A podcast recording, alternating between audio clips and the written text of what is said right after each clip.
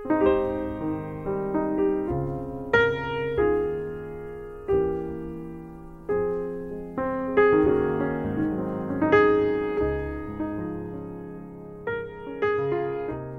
利路亚，亲爱的弟兄姊妹与慕道朋友们平安。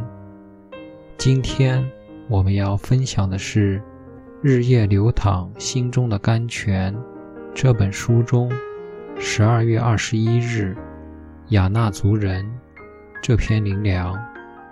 本篇背诵京剧《名数记》十三章三十三节。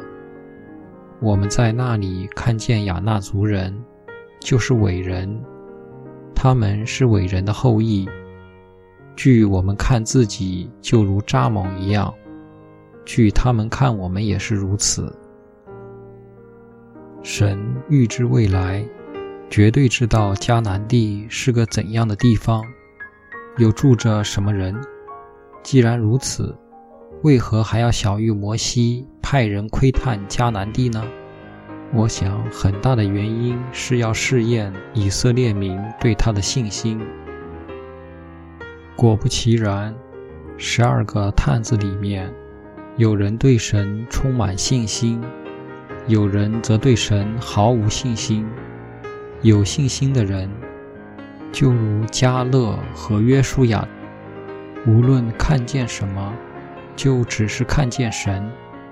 并会安抚百姓说：“我们立刻上去得那地吧，我们足能得胜。”没信心的人，就如那十个探子，只能看见高大的亚纳族人，自己信心小，已经很得罪神了，竟还威吓众民说：“我们不能上去攻击那民，因为他们比我们强壮。”亚纳族人身量高大，都是巨人的后裔。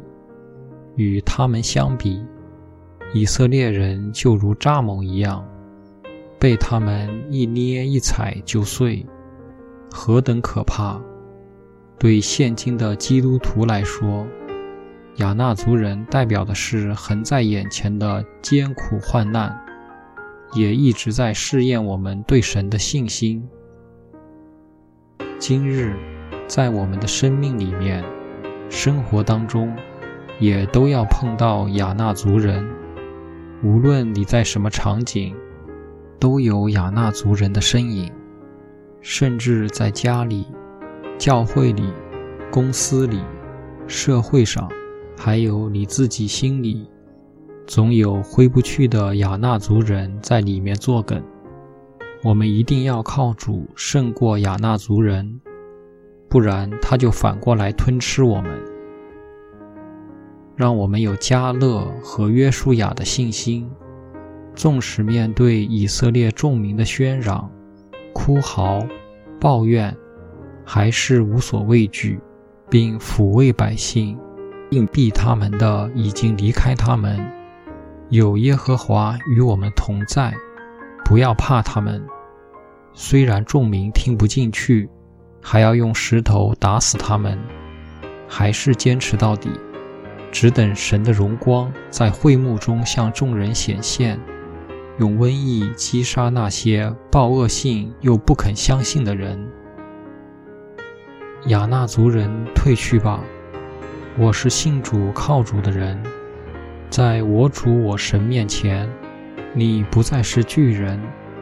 你不过是蝼蚁，我必不羞愧，因为经上说，凡信他的人，必不至于羞愧。